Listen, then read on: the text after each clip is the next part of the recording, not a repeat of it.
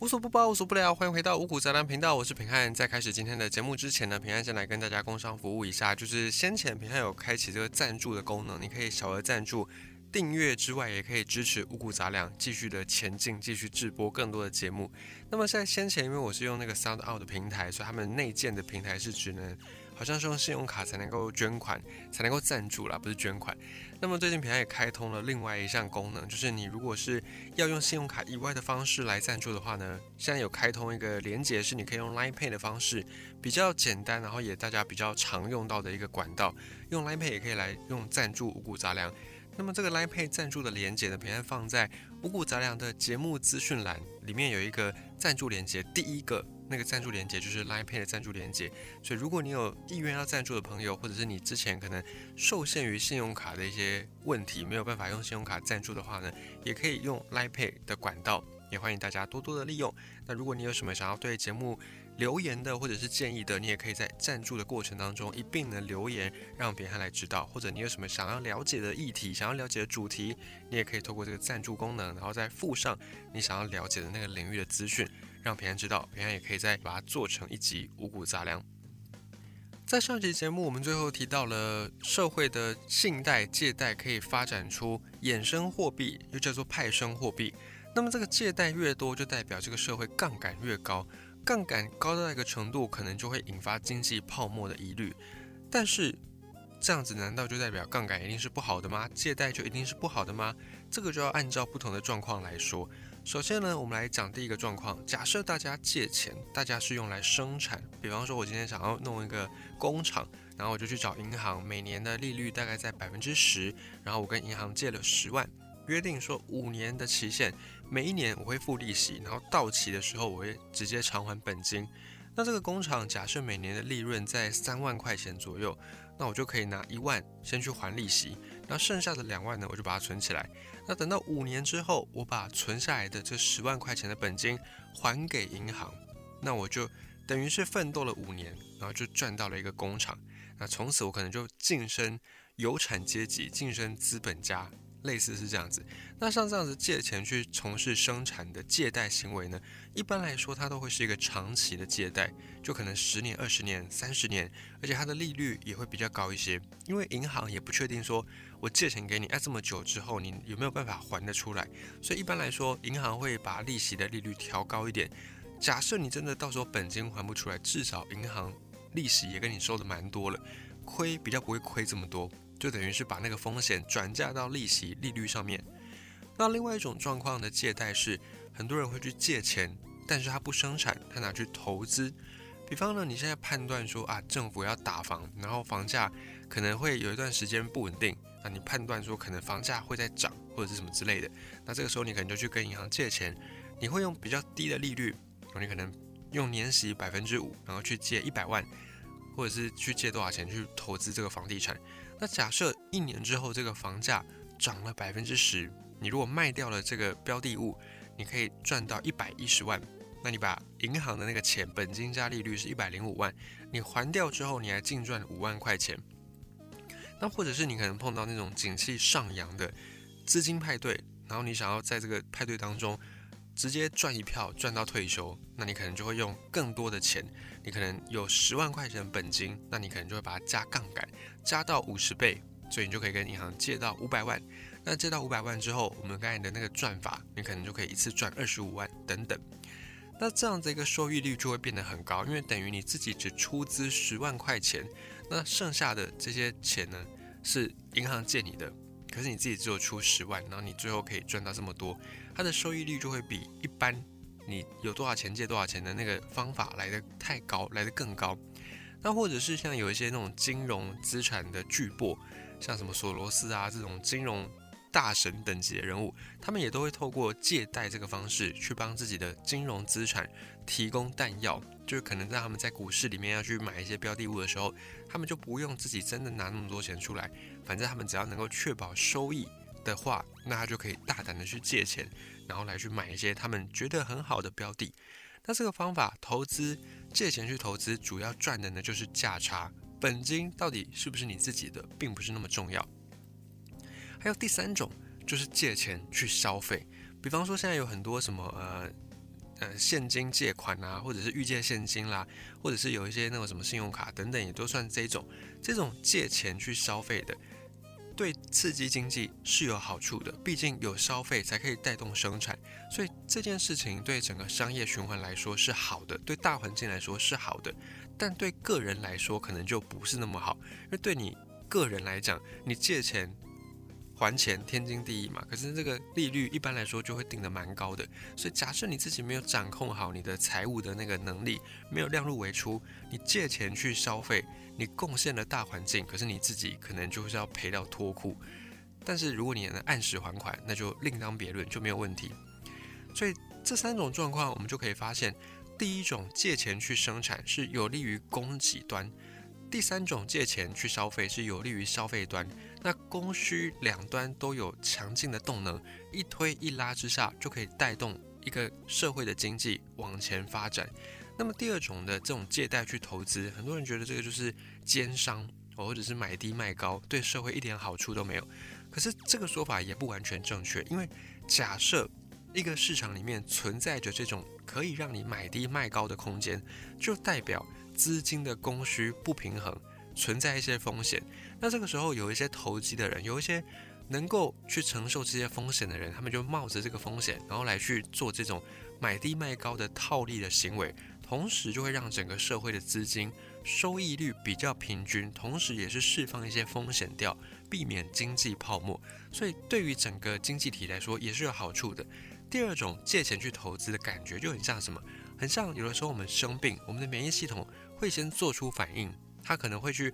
派出白血球杀死病毒，在这个过程当中，白血球杀病毒的过程，你可能会有发烧，你可能会有化痰的一个现象。可是呢，整体来说对你的身体的健康是好的。你康复之后，你的身体的各项系统反而能够运作的更加良好。所以换句话说，适度的借贷可以在资金跟使用者之间搭起一个很好的桥梁，就是可以让。供给这边有能量，让消费这边有能量，另外还可以透过借贷去投资，平衡一些资金的风险，避免市场上的系统性崩溃。当然，这个是建立在适度的借贷之上。借贷还有一个最大问题，就是并不是每一次借贷都可以善终，也就是代表说，并不是每一个去借钱的人到最后都有办法还钱，而且借贷这个事情很容易上瘾。如果你有用过信用卡的朋友，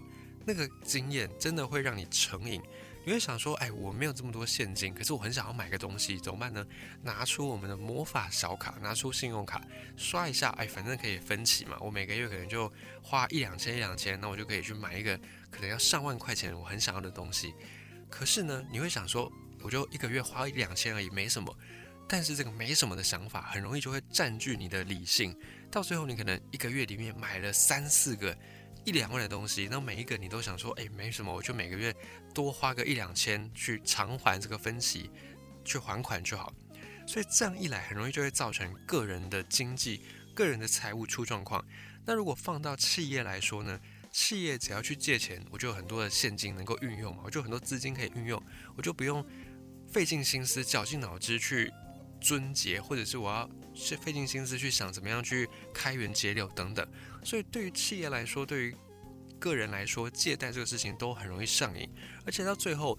有的时候我们发现借钱这个事情好像已经还不完了，我们要怎么办呢？我们避免那个利率一直滚下去，我们就会去借新还旧，就是我会去借新的钱，然后来去还我旧的应该要偿还的债务，到最后。这个雪球它没有停下来，它没有爆炸，像一颗炸弹没有爆炸，可是它就不断的膨胀，不断的膨胀，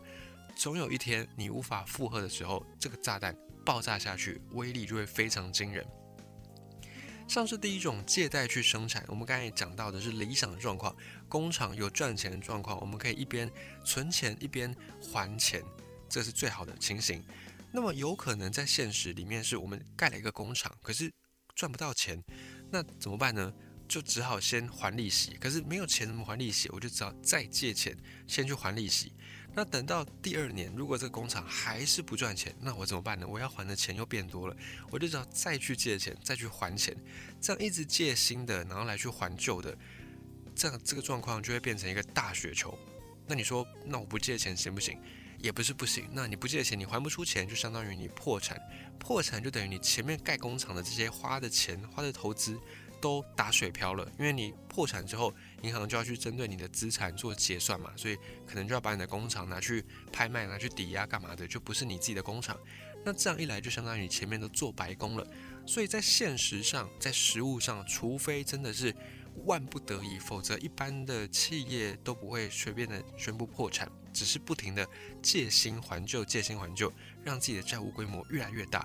那运气好一点，可以熬到工厂开始赚钱，就可以慢慢的把这些欠款给还清。那运气不好的呢，都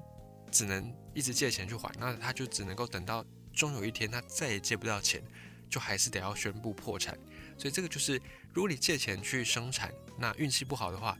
这个就像是一艘无法回头的船，一条没有办法回头的路一样。还有另外一种呢，是在市场好的时候，有一些工厂就会扩厂嘛，就想说，反正现在景气很好，我就借钱，然后来去投资，来去扩厂。比方说，像有一些工厂会是这样子做，或者有一些房地产的企业就会这样，因为房地产的那个赚到一笔钱的数目都还蛮可观的，所以很多的那种房地产。或者是建商公司，他们就会在赚到钱之后，然后不断的去扩张他们的建设规模，或者他们的公司规模。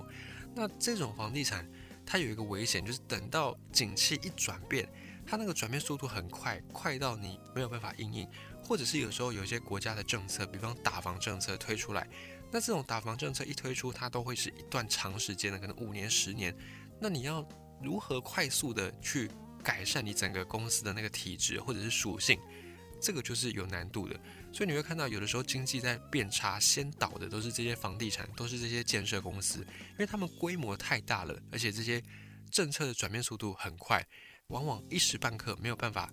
回过来，那可能资金来源一断掉，他们就必须要去周转，周转不灵就要去只能去借高利贷，那借了高利贷之后，就会开始。陷入到我们刚才讲到那个借新还旧、借新还旧的循环，到最后真的借不到钱、还不出钱，你就只能够宣告破产。可是呢，房地产的状况又有点不太一样，因为房地产很多的规模都很大，甚至是大到不能倒的，不然就会引发一系列的经济问题。这个原理是这样子，因为房地产公司他们要盖房子嘛，要建设需要有工人，需要有原物料，那房市又被称为是经济的火车头。因为盖了房子之后，你要首先需要这么多工人，需要这么多原物料，那这些呢都可以带动生产端有能量，带动经济往前走。但是，一旦这个房地产倒了，工人首先就失业，再来原物料的这些进口商也会跟着失业。那这些人失业之后，慢慢的就会扩及到整个经济体，所以到最后整个经济都会因为房市而被拖累。那也因为这个状况，很多政府都知道，所以当房地产建设公司要倒的时候，通常政府就会出手来救。那救了之后，这个房地产商如果争气一点，赶快改善体质，那还 OK。但是假设他救了之后，然后这些房地产公司食髓知味，觉得啊，反正政府也不会让我倒嘛，那我就继续的挥霍，到最后就会变成一个大泡泡、大泡沫，就会盖很多房子。那盖很多房子就会吸引很多投资人，或者是吸引很多。真正要买房子的买家投入资金，可是因为周转不灵，到最后这些钱可能都被花完了，但房子还是盖不出来，怎么办呢？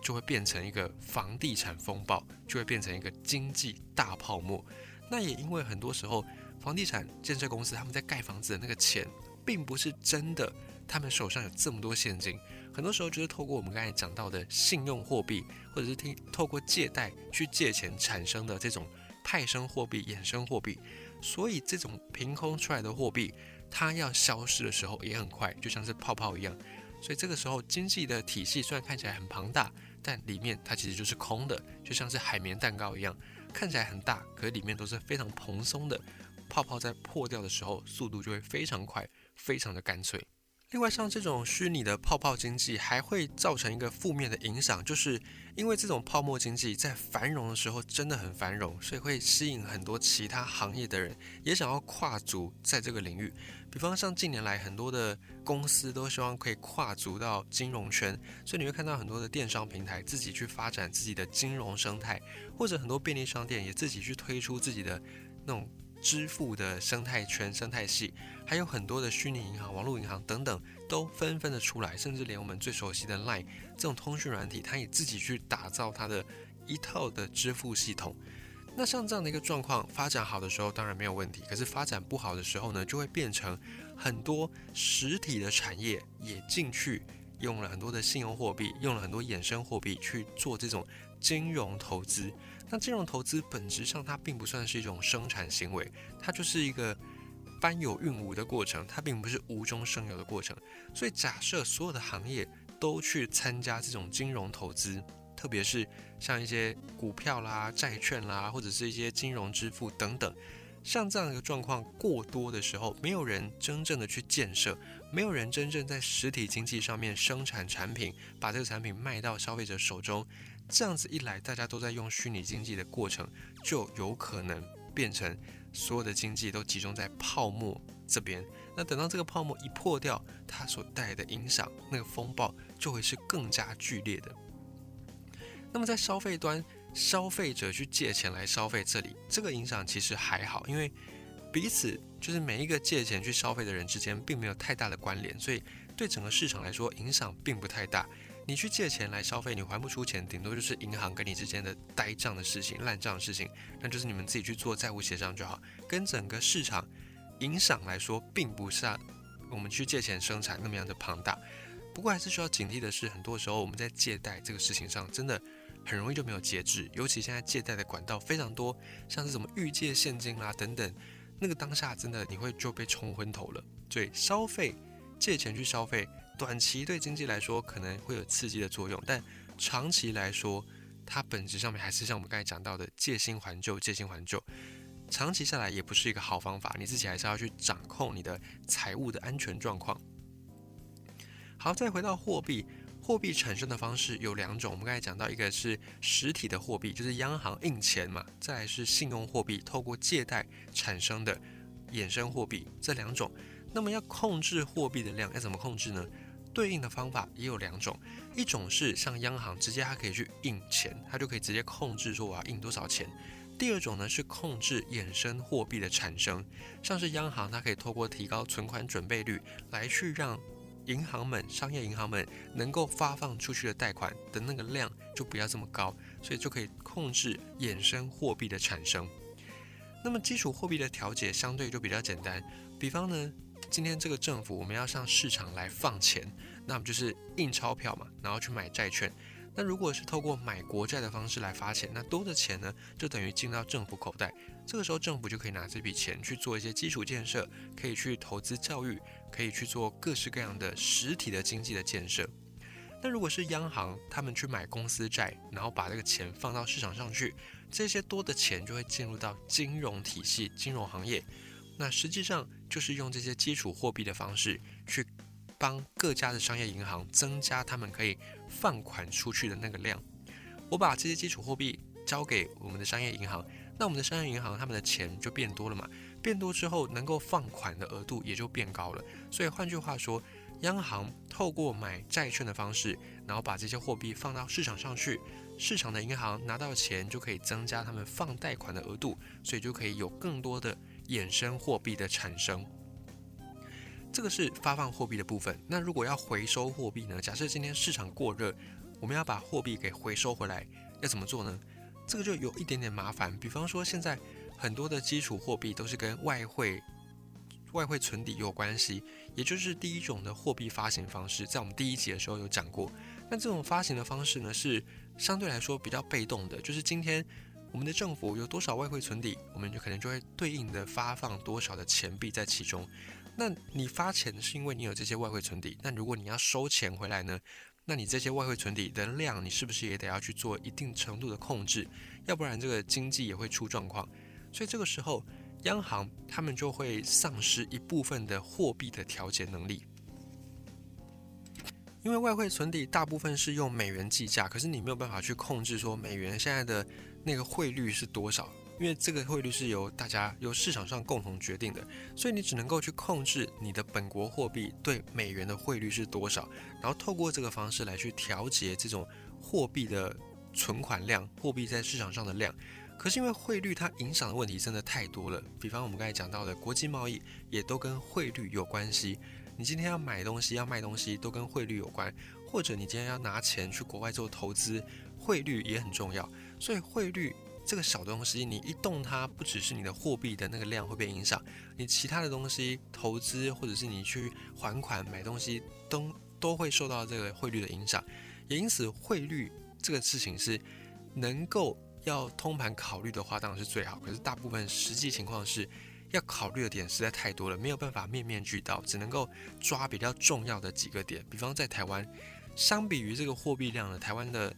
外汇出口是更重要的事情，所以央行就会把重点放在维持出口商的一定程度的利益这件事情上面来去做汇率的管控。所以除了汇率之外，还有一些其他办法，比方说现在央行觉得外面流通的钱太多了，它可能呢就会针对一些商业银行去发放一些债券，就是央行发债券给这些银行，然后让银行去买，银行去买之后呢，银行获得了这个债券，可能是五年后、十年后。你拿去央行，央行会给你一笔钱。那可是当下你去买这个债券的时候，这些商业银行就得先把钱交回去给央行。所以这个方法就可以去控制市场上的货币的量。所以我们在听到说央行回购、逆回购，就是这个道理，就是央行把一些债券卖给这些商业公司，那商业公司、商业银行就会把这些钱拿去给央行。那买的是什么呢？买的就是一个未来的报酬，因为这些债券，它可能承诺你说，在五年后，在十年后，你可能可以拿到百分之一百零五或者百分之一百一、百分之一百二的报酬，等于是你现在付一百万，五年后你可能拿回一百二十万，像类似这样的一个状况，就可以去回收一些货币到市场上，从市场上面回收货币到央行里面去。这是基础货币的方式，但是衍生货币呢就比较麻烦，因为借贷会产生货币嘛，所以你要去控制这种衍生货币，你就得要从借贷来下手。像是我们刚才讲到的存款准备金是一个方式，另外一个方式呢就是改变利率，改变你存在银行的钱的利率。像是银行利率一高之后呢，大家都会想把钱存在银行里面去，那这个时候在社会上流通的钱就会变少，所以这个也是一个很能够直观去解决货币问题的一个方法。那如果反过来说，要让市场上的钱变多，只要宣布降低利率，就是你钱存在银行也没有多少利息能够领，那大家就不会想把钱存进银行，就会拿这个钱要么去做投资，要么去做生产。就会再刺激这个经济的消费，所以这个就是央行去调控信用货币、调控衍生货币的一个方法。那么存款准备金这个部分，它的规模毕竟还是比较小的，主要就是在告诉大家说，哦，央行现在的风向是怎么样。存款准备金调高，就代表说，哦，央行现在要来控制钱的那个数量，因为现在热钱可能太多了，所以我们要控制这个热钱数量。它更像是一种讯号。那最重要的控制这种衍生货币的方法，主要还是依靠利率这个事情。那么在几年前，你有曾经听过负利率这件事情？一般的利率呢，是说你把钱放在银行，然后银行会给你一定程度的利息。那么负利率呢是怎么样呢？负利率是你把钱放在银行，然后你不止没有钱领，你不止没有利息可以领，你甚至还要付钱给银行，当做是保管金。可是，一般的生活当中，一般民众可能不太有。碰到负利率这个行为，可是你又有听说过这个事情，那到底是怎么样呢？负利率是这样子，负利率的状况是说，各家商业银行在央行会有一定的存款嘛，那这个央行实施负利率的时候，就代表说。央行，我现在告诉各家商业银行，你们的这个钱不要再放我这里，你们拿出去放款或者干嘛都好，就是不要放我这里长灰尘。所以呢，央行提出负利率，就是说，如果你们各家商业银行还是要把钱要把存款放在我央行这里，那我就要跟你们各家商业银行收取保管费，就是要迫使这些商业银行把钱拿出去放款，拿出去做投资，去刺激整个经济市场。那这些钱没办法。各家商业银行只好拿出来，那拿出来之后，他又不可能跟存款户说：“诶，你们现在都要把钱拿出去哦，你们如果把钱放我这，我就要跟你们收保管费哦。”一般的商业银行也不可能跟用户这样讲，因为假设他跟大家说：“如果你们把钱放在我银行里面，我要跟你们收保管费。”那大家就想说：“那我当然不要啊，我当然就赶快去把钱领出来，放在家里也好，也好过还要再付钱给你当保管费。”那如果这样子一来呢，大家都去把钱领出来。我们就回到一开始讲到的那个钱，现金的状况可能不够，不够大家都领，就会变成挤兑。那挤兑这个事情就很恐怖、很可怕。所以一般的商业银行绝对不会去跟用户说要实施负利率这个事情。所以一般的用户顶多就是没有利率，顶多就是没有利息，但绝对不会要付保管金给商业银行。那么负利率这些成本还是在啊，就是银行它没有办法把这个钱放在央行那里，那个成本还在，哎，怎么办呢？只好找一些企业户，只好找一些大户来去下手，因为这些大户存的钱很多，或者是企业存的钱很多，他们绝对不可能一次把这些钱都领出来。然后如果要他们付这个保管费的话，他的那个差额就可以去补贴银行放在央行那里的负利率的损失。而且这些大户、这些企业也好，他们里面存了这么多钱，他们全部拿出来，那个保管费也是很高。你要放在哪里？你也没地方放，你也不可能把那么多现金放在仓库里面，一把火烧掉就完了。所以这些银行、这些大户、这些企业大户，他们都会把钱顶多放在银行，那缴一些保管费，那这个保管费就足够这些商业银行去补贴他们要进行的那个负利率。所以换句话说，负利率这个事情比较多会针对大户或者是一些企业户，那对一般的消费者、对一般的小百姓来说，比较没有太大的影响。可是呢，一旦有负利率这个状况，也就代表说现在的经济确实是已经过于冷清，所以银行就鼓励大家把钱都拿出去投资，拿出去消费生产，反正就是不要放在银行长灰尘。这也可以代表着当前的经济环境可能蛮冷清的，并不是那么样的热络。不知不觉这一集就讲了又快要半个小时，可是还有一些内容还没有完，我们应该是下一集会是最后一集，关于货币这个主题。今天第三集，我们讲到一个段落，讲到一个 come down。下一集第四集的货币的主题的时候，我们就会把整个系列做一个完结，然后也最后再提醒大家说，借钱消费这个事情呢，可以，可是你一定要衡量自己的财务能力。